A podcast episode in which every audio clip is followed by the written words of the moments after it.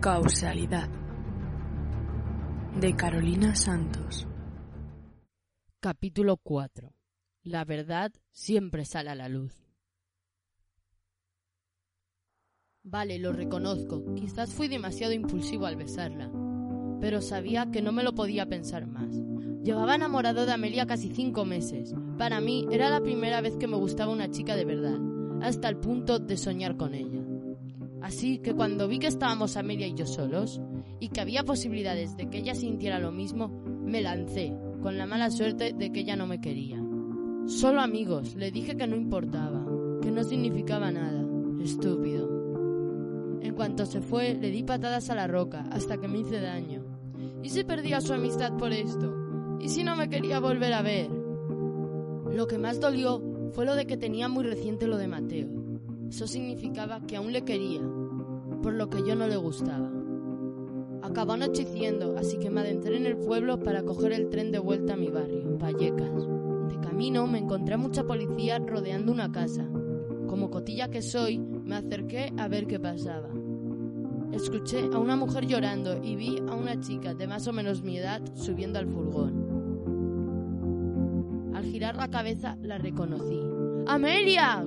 grité, pero ella no me oyó. Me abrí paso entre la multitud de curiosos, hasta que un policía me paró.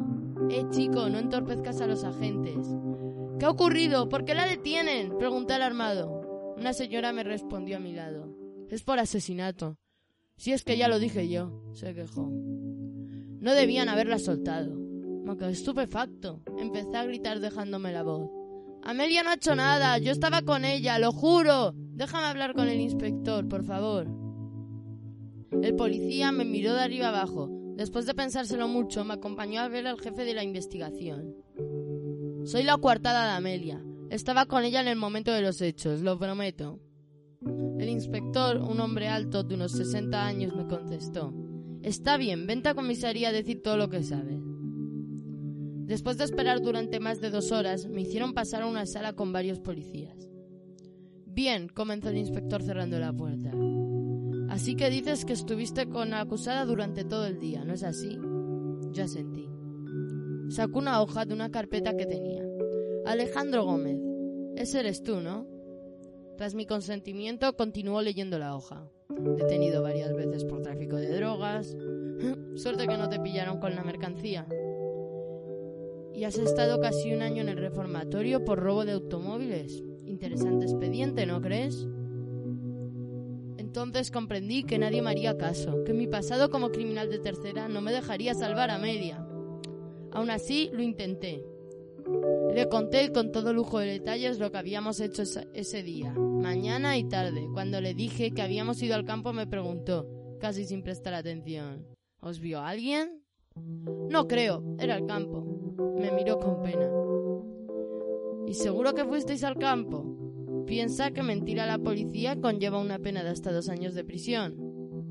No pude aguantar más y perdí la calma. Di un golpe sobre la mesa. Digo la verdad, joder. Y porque Amelia ya ha estado en el reformatorio no significa que sea capaz de matar a alguien. Cuidado con tu lenguaje, me dijo el inspector enfadado. ¿No te contó tu amiguita porque estuvo condenada a dos años en el reformatorio? Me di cuenta de que Amelia jamás me había contado las razones por las que la habían encerrado, aunque insistió siempre en que no era culpable. Yo siempre supuse que era por un, robo o algo relacionado. Pero ¿y si...? Tu amiga, continuó el inspector al ver que no respondía, fue acusada de asesinato y condenada al encontrar pruebas irrefutables de que había cometido el crimen. ¿Qué? No me lo creía. Y da la casualidad de que justo al segundo día de haber salido de prisión aparece muerta una chica que tiene relación con el primer asesinato. Antes de opinar sobre el tema necesitaba saber la versión de Amelia. Necesito hablar con ella, por favor. El policía se apiadó de mí y me llevó hacia donde estaba ella retenida. Cuando la vi intenté no mirarla con miedo.